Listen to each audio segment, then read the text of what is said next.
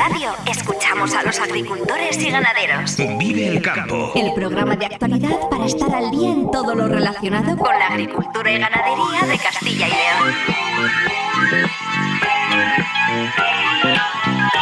Vive el campo con Jaime Sánchez Cuellar.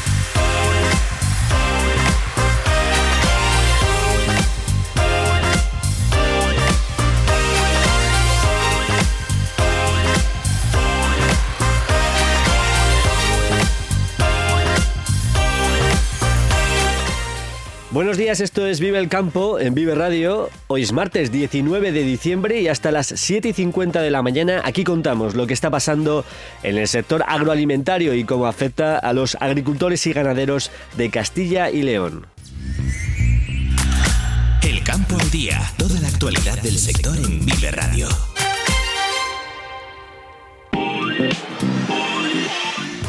Las medidas de ajuste en la PAC deberán ser por consenso entre todas las comunidades autónomas para después negociarlas con Bruselas, según se confirmó en la reunión informal ayer entre el Ministerio y las comunidades donde Castilla y León presentó su documento pactado con el sector. Se cumplen 30 años del programa de forestación de tierras agrarias en Castilla y León, gracias precisamente a los fondos de la PAC. En este tiempo los bosques han ganado 200.000 hectáreas. El reto ahora es agrupar a los propietarios privados para seguir avanzando en el programa. Año catastrófico para Saja en su balance del 2023 y con la mirada puesta ya en 2024 y las próximas elecciones europeas y su repercusión en el campo. La próxima primavera puede producirse una explosión de la población de topillos, según los datos que manejan los expertos, principalmente en tierra de campos. Su plaga es cíclica, cada cinco años, y coincide con otoños y primaveras lluviosas. Abordaremos este fenómeno en el tiempo de entrevista con Juan José Luque, investigador de la Universidad de Valladolid, que estudia este fenómeno desde hace 15 años. Hoy tenemos sección de campo digital, conoceremos dos proyectos para generar energía gracias a la naturaleza. Y en la lonja de Salamanca ayer subió un euro el trigo y el maíz, dos euros la cebada y tres euros más la paja. Los lechazos, a pocos días de la Navidad, repitieron precio ante el aumento de oferta por la entrada de lechazos de fuera. Vive el tiempo en Vive Radio. Conozcamos ahora a primera hora de la mañana la previsión del tiempo para hoy y las próximas jornadas con Daniel Angulo. Daniel, muy buenos días. Hola, muy buenos días Jaime y muy buenos días también a todos los amigos oyentes de Vive Radio en este momento y de Vive el Campo. Bueno, pues los que salgan ahora a estas horas, abrigarse, coger guantes, bufanda, porque el frío reina en toda la comunidad. Ojo con, las sensaciones térmicas, porque aunque los termómetros estén marcando ahora 1 o 2 bajo cero en casi todas las capitales de provincia, y ya no digo en otras zonas donde, por ejemplo, en norte de León, zonas montañosas de Soria, donde han estado los cielos más despejados, pues allí las temperaturas ahora rondan los 5 o 6 bajo cero, pero en las zonas que hay niebla, las niebla, la niebla ocupa ahora buena parte de todo lo que es el centro de Castilla y León, está en todo el Valle del Duero, ocupando gran casi toda la provincia de Valladolid, gran parte del oeste y sur, sureste de Zamora, norte de Salamanca, norte de Ávila, también la zona noroeste de Segovia, oeste y suroeste, gran parte de la provincia sur de Burgos, la mitad sur de Burgos, la mitad sur de Palencia y apenas unas eh, neblinas también se extienden hacia Soria. Luego en el norte también tenemos algunas nieblas por el Valle del Ebro. En esas zonas, con la niebla, niebla engelante otra vez, como ayer, la sensación térmica, aunque el termómetro marque ahora mismo 2 bajo cero, la humedad, la humedad relativa del aire que está en torno al 97% por la niebla, crea una sensación térmica de casi 5 grados menos, es decir, que es sensaciones térmicas de casi estar a 7 bajo cero. Por eso digo que hay que salir muy abrigados. Ayer se dio una circunstancia muy curiosa mm, que se da siempre que tenemos estas situaciones anticiclónicas. Tenemos el, anticiclón, ya lo hemos hablado, encima. El aire cálido eh, se sitúa encima en las capas más altas de la atmósfera, los niveles medios y altos, y el aire frío se sitúa en los valles. Y además se crean las inversiones térmicas. Con inversiones térmicas ocurre una cosa curiosa y es que las localidades donde normalmente hace más frío se registran las temperaturas más bajas, pues en este caso registraron ayer, por ejemplo, las temperaturas máximas más altas. Ayer, con grandes diferencias, pero abismales, por ejemplo, Soria casi registró una máxima de 17,9, 18 grados. Sin embargo, en Valladolid apenas pasaron de un grado y es que la niebla nos atenazó durante todo el día, una niebla engelante que también persistió en Palencia capital. En Burgos fue levantando según avanzaba la mañana, pero ya a partir de media tarde fue otra vez la niebla conquistando terreno. En Burgos se alcanzó una máxima de 7,5, ya que la niebla, como digo, tardó en levantar. Pero en Zamora apenas llegaron a un grado. Y hoy también vuelven a tener en Zamora niebla engelante en gran parte de la provincia de Zamora. En Salamanca, donde sí que levantó la niebla, la temperatura alcanzó los 7 grados y medio. Y en Ávila, donde, bueno, está alto, allí no llegó la niebla. Ya saben que la niebla, como el aire frío se sitúa en, los, en, los, en las zonas más bajas, en los valles, allí también se forma la niebla, pues en Ávila tuvieron una máxima de 14 grados, mientras que en Segovia la máxima fue de 10 grados. Pero ahí queda Soria y algunas localidades también de Soria registraron las temperaturas máximas ayer, por ejemplo Olvega, que está a una altitud de 1039 metros, pues Olvega registró 18,4 Olvega está situada al oeste de la provincia de Soria y también otra localidad de Soria, Lubia, que llegó a registrar 18,2 grados. Morón de Almazán incluso también registró los 17 grados de la provincia de Soria. Y por ejemplo tenemos un fuerte contraste térmico entre temperatura mínima y más baja. Esto se registró en Aguilar de Campó, en el norte de la provincia de Palencia. Allí la mínima fue de 7,3 bajo cero al amanecer. Hoy tienen una temperatura parecida, pero luego a mediodía en Aguilar tuvieron una máxima de 14,3. Se estaba bien gracias al sol. Sí, al estar despejado bajó mucho la temperatura, pero luego el sol fue también caldeando el ambiente y alcanzaron esos 14 grados. Como digo, grandes diferencias entre las zonas donde había sol y donde se mantuvieron las nieblas persistentes. Hoy tenemos una situación parecida, pero ya esta tarde, ¿qué va a pasar? Que se acerca un frente, un frente que viene con vientos de componente noroeste. El viento va a entremezclar a las distintas masas de aire y eso por fin, por fin va a ayudar a que levanten las nieblas. Así que sí, va en la mañana, vamos a tener nieblas, pero luego ya irán levantando y esta tarde ya las nieblas se van a disipar en toda la región. Va a haber un aumento de nubes altas por el norte de León, norte de Palencia, norte de Burgos, donde incluso no descartamos que ya esta noche empiece a llover algo. Será mañana cuando el frente vaya penetrando, se esperan lluvias por toda la zona norte de la comunidad, lluvias que se irán extendiendo hacia el este según avance la mañana y además ya mañana pues al haber nubes y lluvias no tendremos las heladas, no amaneceremos con las heladas y las temperaturas diurnas subirán en los lugares donde estos días han estado tan bajas por culpa de las nieblas. Cambios a la vista, como digo, para las próximas horas y sobre todo para la jornada de mañana, que lo iremos contando. Buen día a todos y abrigarse ahora que hace mucho frío al salir de casa. Sensaciones térmicas de menos 7 grados, ya lo han escuchado, así que toca abrigarse, como dice Daniel. Gracias, Daniel. Reunión informal ayer entre el Ministerio y las comunidades, y ese ha sido el primer punto de discrepancia con las comunidades gobernadas por Partido Popular y Vox, como Castilla y León, que reprocharon al ministro que no fuese una conferencia sectorial al uso, con un orden del día para tomar decisiones. Gerardo Dueñas, consejero de Agricultura. Volver a reiterar nuestra sorpresa ante una convocatoria como la de hoy, que realmente no sabemos prácticamente si es para hacer la foto para qué. No hay orden del día preestablecido, no es una conferencia sectorial, por tanto no va a haber acuerdos eh, que sean trasladables a nuestros agricultores y ganaderos. El ministro Luis Planas había convocado la cita, dijo, para trasladar un mensaje de mano tendida. Quiere que las reuniones entre el ministerio y las comunidades autónomas sean de negociación, de cooperación. Les dijo a los consejeros que para hacer confrontación política ya tienen el Congreso y el Senado y que estas reuniones no deben ser una tercera cámara de control eh, parlamentario. Lo más inmediato es abordar los ajustes que se quieren introducir en la PAC, unos trabajos que comenzarán en enero con un órgano formado por todas las partes y que deben concluir en junio. Las conclusiones deberán ser consensuadas entre las 17 autonomías. Los posibles cambios de la PAC se deben pactar entre todos. Luis Planas, ministro de Agricultura. Escucho opiniones aquí o allá que son muy respetables, pero que son las opiniones de una comunidad autónoma. A veces la comunidad autónoma de al lado, aunque tenga el mismo color político, no opina lo mismo.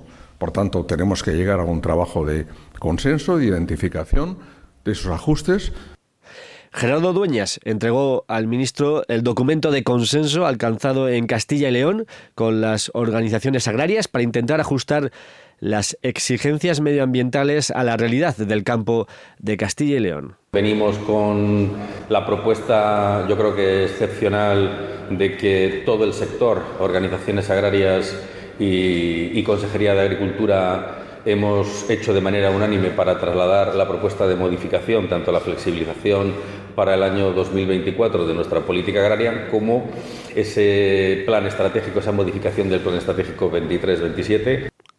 Sobre lo que también se pronunció el ministro es sobre la demanda de las comunidades gobernadas por Vox para que se trabaje en una vacuna para la enfermedad hemorrágica epizootica. El ministro quiere que se saque a la sanidad animal del debate político, sobre todo por el daño que se puede provocar a las exportaciones de carne de España. Todo el prestigio y toda la reputación que se logra en años puede desaparecer en horas y por tanto le voy a pedir a los consejeros y consejeras máximo cuidado, máxima vigilancia, respeto de la ley nacional y europea y siempre que tengan un problema, evidentemente, estará el Ministerio y los funcionarios del Ministerio dispuestos a coordinar y ayudarles. Pero, por ejemplo, pedir una vacuna que no existe e implantarla con carácter obligatorio en el caso de la enfermedad hemorrágica, pues me parece una falta de, sentido.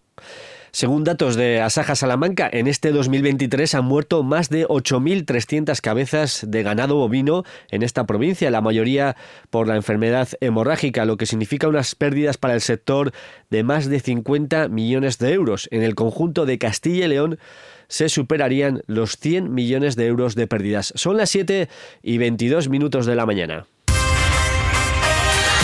Vive la entrevista del día en Vive el Campo.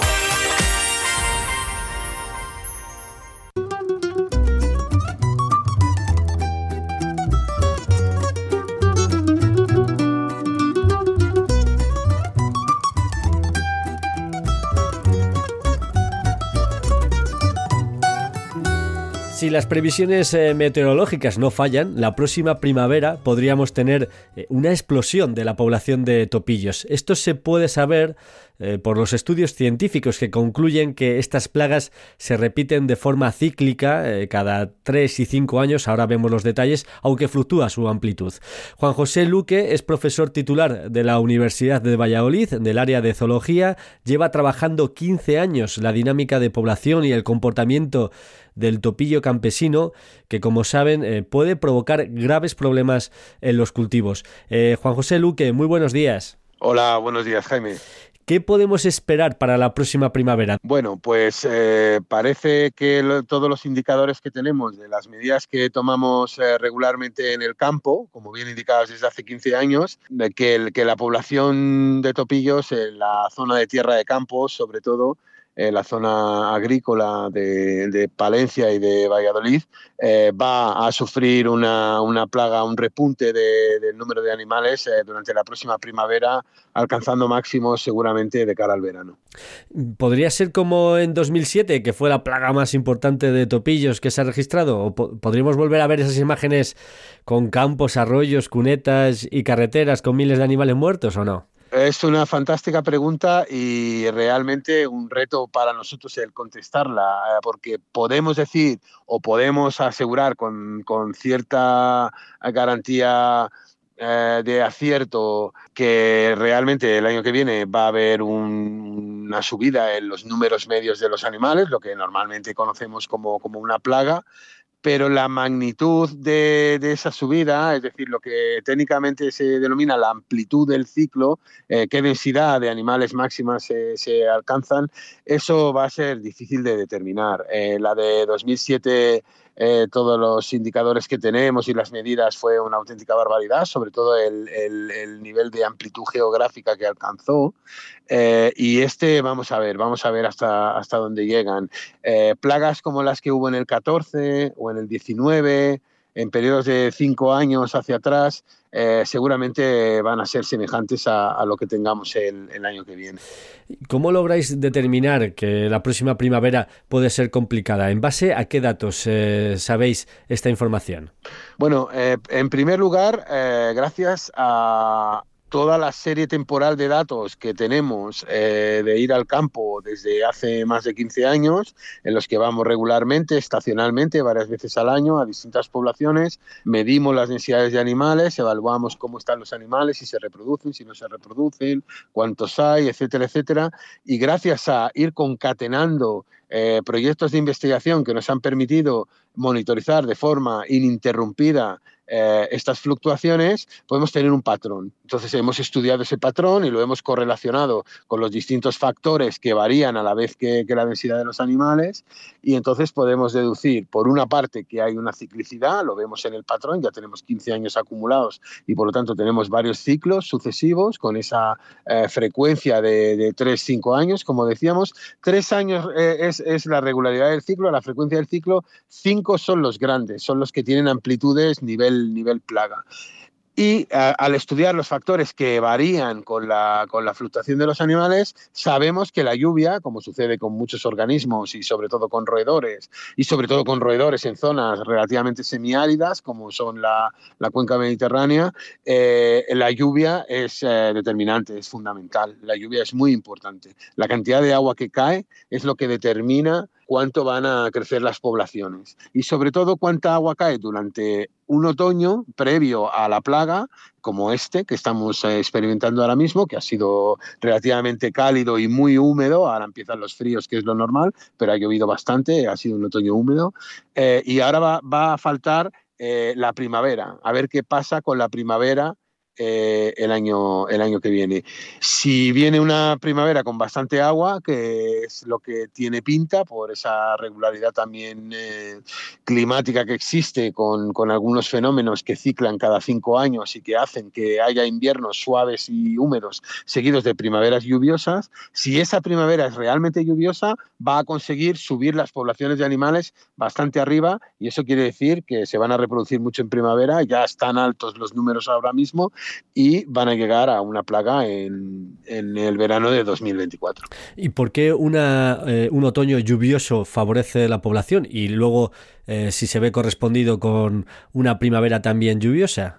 Bueno, pues es muy buena pregunta. Eh, el mecanismo que hace que la lluvia se traduzca luego en muchos topillos tiene varias explicaciones. Una de ellas eh, es que hace crecer más la vegetación, la vegetación crece más, les protege más de los depredadores y, es de lo que se alimentan y por lo tanto si hay vegetación hay buen alimento. Pero la clave para estos animales principalmente es que son animales cavadores. Los topillos viven en galerías, hacen túneles, hacen, hacen unas galerías bastante complejas debajo del suelo y esto es lo característico.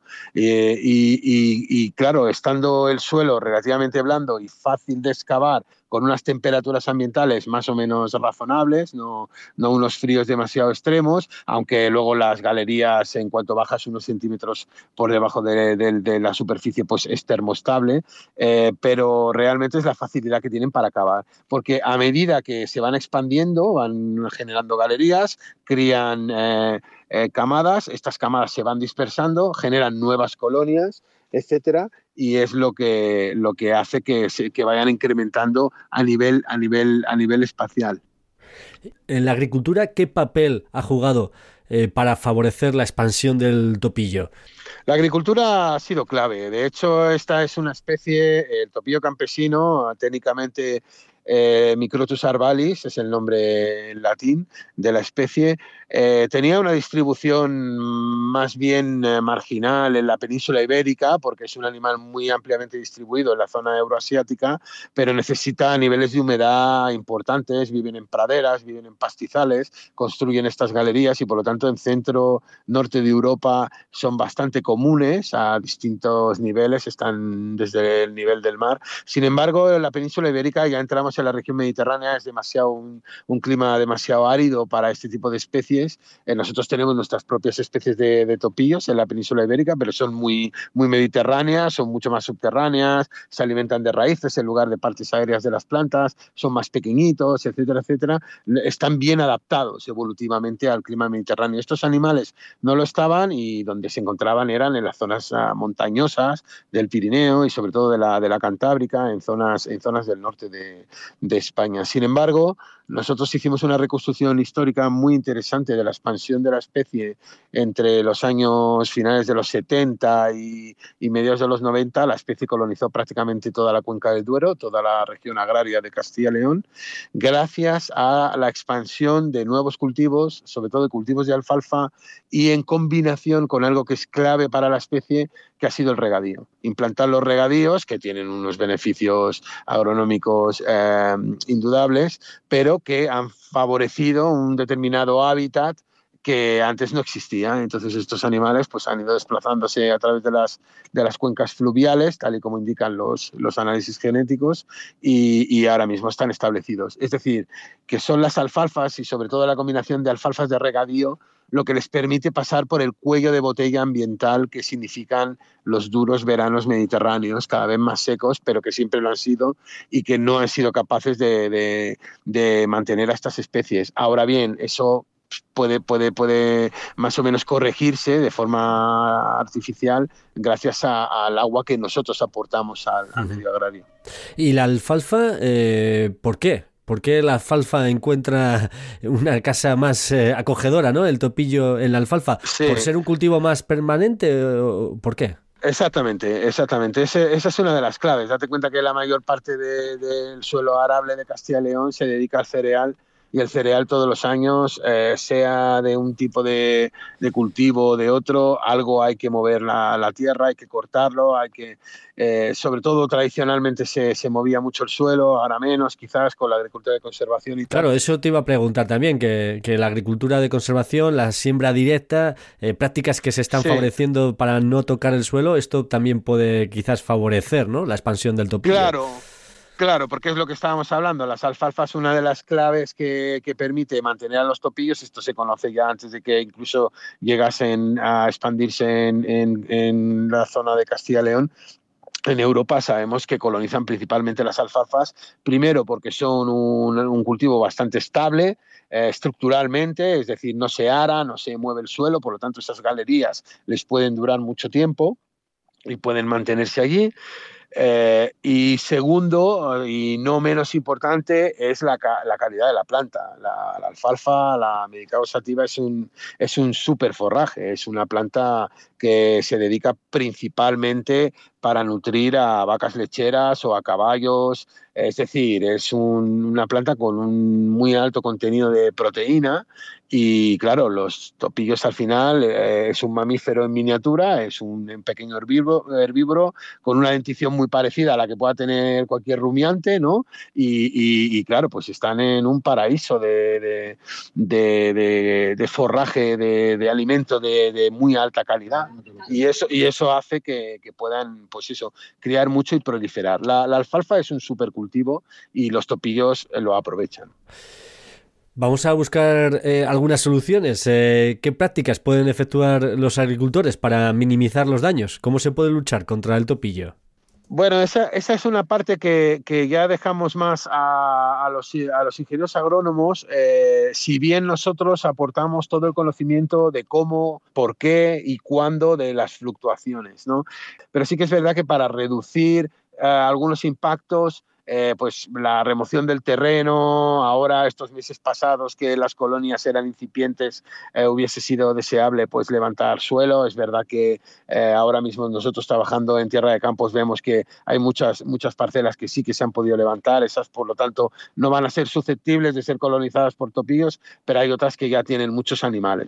Y nosotros, por ejemplo, en colaboración con el ITACIL, que está ahora mismo liderando un, un proyecto bastante importante sobre, sobre sobre gestión del topillo campesino en Castilla y León, pues estamos en ello y necesitamos un poquito más de tiempo para, para llegar a conclusiones eh, interesantes y efectivas sobre todo, pero estamos en ello. Una cosa que se puede hacer, no tanto para aminorar el, el, impacto agrario, que, que, que, ese es un, uno de los factores importantes de las plagas de topillos, pero sí el, el de salud pública, porque los topillos campesinos son eh, hospedadores de, de distintos patógenos zoonóticos que pueden afectar al ser humano. El más importante y relevante de esta zona siendo el núcleo principal de afectación de, la enfermedad en España, como es la bacteria que produce la tularemia, bueno, pues eh, esta es una región donde cuando hay muchos topillos el riesgo de tularemia es muy alto porque amplifica la bacteria y por tanto la gente que está en el, medio, los agricultores, los cazadores, los pescadores, eh, son, son gremios de, de, alto riesgo cuando hay muchos topillos. Y lo que sí que podemos hacer es prevenir. Eh, prevenir las infecciones. Si sabemos que es un año en el que va a haber muchos animales en el campo y por tanto mucho riesgo de contraer la tularemia, pues hay que prevenir, hay que tener cuidado con el agua, con lo que se toca. Sería deseable durante la cosecha eh, utilizar guantes y mascarillas y en este caso el año que viene es muy probable que si se cumplen nuestras expectativas y predicciones y hay muchos animales en el medio, haya que prevenir eh, el riesgo de infección de una manera eh, especial ese, este año concreto. Claro, la tularemia la asociamos a las liebres porque, bueno, esto tuvo incidencia ¿no? en los cotos de caza. Por tanto, los topillos son los que se encargan de transmitir el virus que llega luego a las, a las liebres. Sí, es, eh, es una bacteria en este caso, eh, no es un virus, es una, bacteria, pero eh, sí, una, una gran negativa muy, muy infecciosa que efectivamente los técnicos y los veterinarios siempre la han conocido como, por ejemplo, la, la, fiebre de los conejos o la enfermedad de las liebres. Sí, está muy vinculada al grupo de los lagomorfos, que son, son estos, estos mamíferos, liebres y conejos, tradicionalmente. También es verdad que es un grupo zoológico con el que el ser humano tiene una interacción mucho más directa, es decir, estos animales, los lagomorfos, las liebres y los conejos, se cazan y se manipulan y se tocan. La bacteria de la tularemia le gusta mucho eh, el bazo y el hígado de los, de, los mamíferos, así en general. ¿no? Una última cuestión, eh, Juan José. Eh, la lucha biológica la colocación de cajas nido, que es una de las recomendaciones que se hacen a los agricultores para poder combatir al topillo, ¿está dando resultados? Bueno, eh, es eh, una práctica que puede ser interesante. Eh, sabemos que el efecto a pequeñas escalas, es decir, escala de, de, decenas de metros o de incluso hasta cientos de metros, puede ser efectivo porque puedes tener eh, una pareja de, aves rapaces, eh, sobre todo suelen ser eh, rapaces nocturnas, reproduciéndose y, criando, como son las lechuzas, por ejemplo, y consumiendo topillos. También los cernícalos lo hacen, hay colectivos conservacionistas que, que están trabajando en ello. y puede ser interesante a esa escala. También es verdad que no hay que engañarse y los depredadores generalmente van un paso por detrás de las presas, lo cual suele ser normal, y, y entonces contribuyen a que haya menos en general, puede ser, pero no contribuyen a que no haya, es decir, no, no determinan las dinámicas de los topillos eh, en ningún caso, no hay que llevarse a engaño. Las rapaces eh, son eh, uno de los, de los enemigos naturales más útiles que tenemos, porque si bien no solo ayudan a consumir animales en el medio, nos pueden ayudar a indicar en qué momentos y, en qué lugares hay más concentración de, estos roedores y por lo tanto actuar. ¿no? Nosotros sabemos que donde se concentran las lechuzas o los aguiluchos, eh, animales muy especializados en comer estos, estos pequeños roedores, ahí es donde están los, los paquetes, los núcleos concentrados de roedores. ¿no? Y eso nos puede incluso ayudar a orientarnos para guiar acciones muy concretas sobre el terreno en lugares determinados. Por eso las rapaces siempre van a ser un, aliado de tanto de la gente del campo como de la sociedad en general. Lo que va a estar pendiente la gente del campo es de cómo va a ser este invierno, de los fríos, si, si, si es realmente frío o no, y sobre todo si viene una primavera lluviosa para eh, confirmar esa escalada en la población del topillo campesino como nos has explicado que se podría producir esta próxima primavera eh, como corresponde a la forma cíclica de, esta plaga. Eh, Juan José Luque, profesor titular de la Universidad de Valladolid del área de zoología, muchísimas gracias por estar esta mañana aquí con nosotros en Vive el Campo y explicarnos sobre el comportamiento del topillo campesino. Muchas gracias, muy buenos días. Muchas gracias Jaime, un placer. Agricultor, es el momento de sembrar cebada Lavanda Lavanda. Se ha confirmado su excelente potencial de producción. Lavanda es la variedad más segura del mercado. Excelente adaptación a secanos áridos y todo tipo de terrenos. Es el resultado de un cruzamiento de Hispanic y Meseta. Lavanda, la variedad número uno en Castilla y León. Florimón Spread, la innovación al servicio de la agricultura. Jaime Sánchez Cuellar te ofrece toda la actualidad informativa relacionada con la agricultura y la ganadería para estar al día. Vive el campo. En Vive Radio.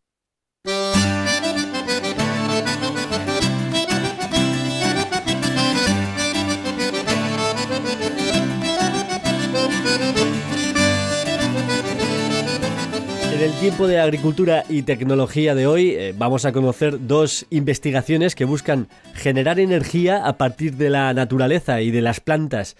Estas eh, curiosidades nos las acerca Adrián Rincón, director de operaciones de campodigital.es. Adrián, muy buenos días. Muy buenos días, Jaime. Pues sí, hoy tenemos dos noticias muy interesantes sobre cómo generar energía a través de plantas y con el agua de la lluvia. Y bueno, pues vamos a empezar con la primera, que como todos ya sabemos, las plantas al final son las encargadas de absorber el dióxido de carbono y liberar el oxígeno, esa es su función vital, pues resulta que los investigadores del Instituto de Tecnología Italiano de Pisa están convencidos de que la botánica tiene el potencial para poder generar energía verde, nunca mejor dicho.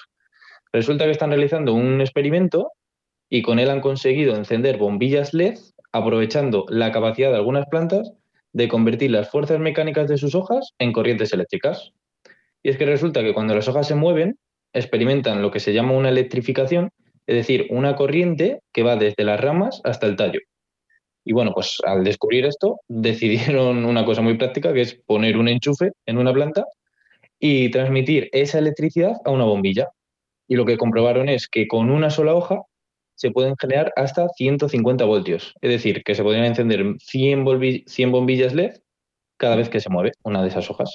Menudas cifras eh, relevantes. O sea, que es el movimiento mecánico de las hojas a partir del cual se puede generar la electricidad. Esto es una investigación inicial que parece que tiene un gran potencial. Andrián, eh, ¿están planteando algún proyecto en, concreto?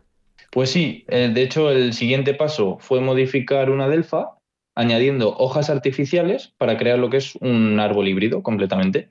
Entonces, cuando el viento sopla, esas hojas sintéticas se mueven y rozan con las naturales. ¿Y qué pasa? Pues lo que hacen es multiplicar la, electricidad generada.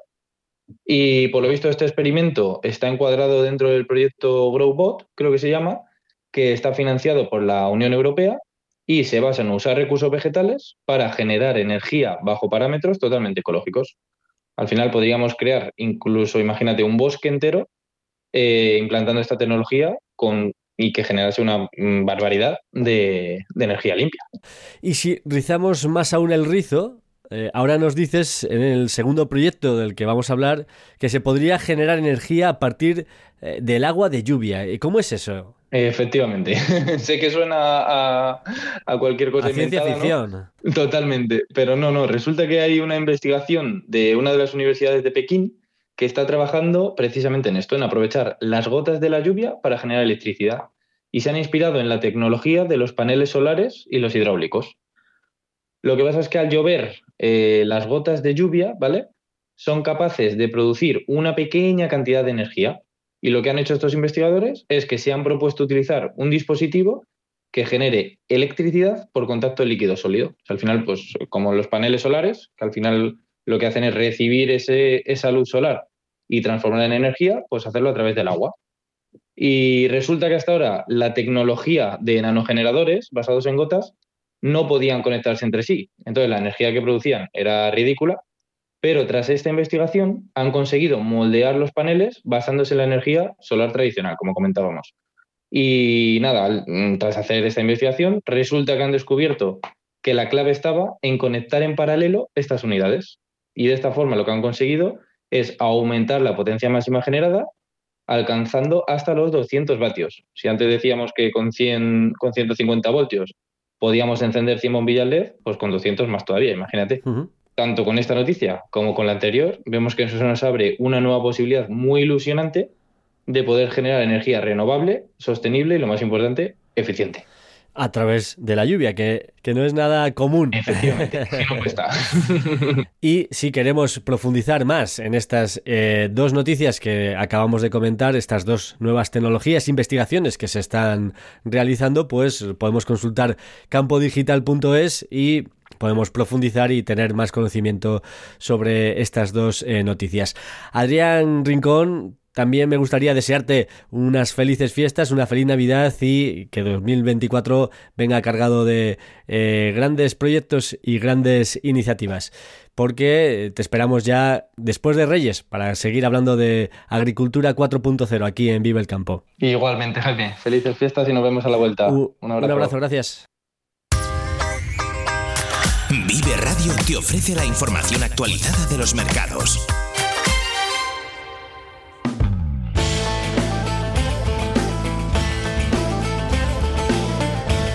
Y vamos ahora con lo que ocurrió ayer en la lonja de Salamanca. En concreto, el trigo y el maíz subieron un euro, la cebada dos euros y la paja tres euros más que cotiza a 158 euros. Los lechazos a pocos días de la Navidad repitieron precio ante el aumento de oferta por la entrada de lechazos de fuera de España.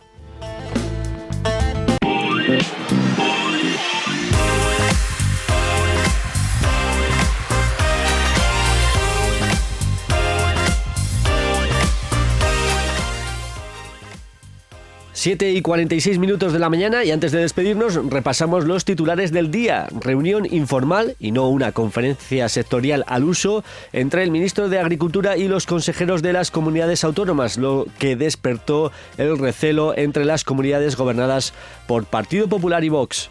Volver a reiterar nuestra sorpresa ante una convocatoria como la de hoy, que realmente no sabemos prácticamente si es para hacer la foto para qué no hay orden del día preestablecido, no es una conferencia sectorial, por tanto no va a haber acuerdos eh, que sean trasladables a nuestros agricultores y ganaderos. El ministro Luis Planas responde a la petición de una vacuna para la enfermedad hemorrágica que se debe sacar la sanidad animal del debate político por el daño que se puede hacer a las exportaciones. Todo el prestigio y toda la reputación que se logra en años puede desaparecer en horas y por tanto le voy a pedir a los consejeros y consejeras máximo cuidado, máxima vigilancia, respeto de la ley nacional y europea y siempre que tengan un problema, evidentemente, estará el Ministerio y los funcionarios del Ministerio dispuestos a coordinar y ayudarles. Pero, por ejemplo, pedir una vacuna que no existe e implantarla con carácter obligatorio en el caso de la enfermedad hemorrágica, pues me parece una falta de, de sentido. Tierra de Campos debe prepararse para una más que probable plaga de topillos la próxima primavera. La plaga se repite cada cinco años cuando hay otoños y primaveras lluviosas. Si viene una primavera con bastante agua, que es lo que tiene pinta por esa regularidad también eh, climática que existe con, con, algunos fenómenos que ciclan cada cinco años y que hacen que haya inviernos suaves y húmedos seguidos de primaveras lluviosas, si esa primavera es realmente lluviosa, va a conseguir subir las poblaciones de animales bastante arriba y eso quiere decir que se van a reproducir mucho en primavera, ya están altos los números ahora mismo y van a llegar a una plaga en en, el verano de 2024. El programa de forestación de tierras agrarias cumple 30 años en Castilla y León gracias a los fondos de la PAC. En este tiempo los bosques han ganado 200.000 hectáreas. El reto ahora es agrupar a los propietarios privados para seguir avanzando en el programa. Hay escollos difíciles que hay que salvar, como por ejemplo la, la estructura de la propiedad forestal privada. Eso es un escollo importantísimo, es, es un escollo endiablado pero, pero la normativa pues seguro que es capaz de, ir superándolo poco a poco. ¿A través de qué? Pues a través de asociaciones eh, de propietarios, a través de concentraciones agrarias, eh, sí, forestales, concentraciones forestales, etcétera.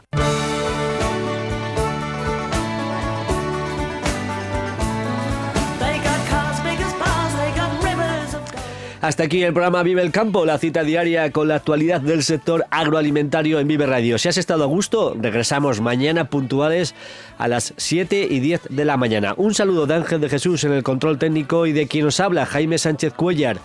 Feliz jornada a todos los que vais a disfrutar hoy del campo. Muy buenos días.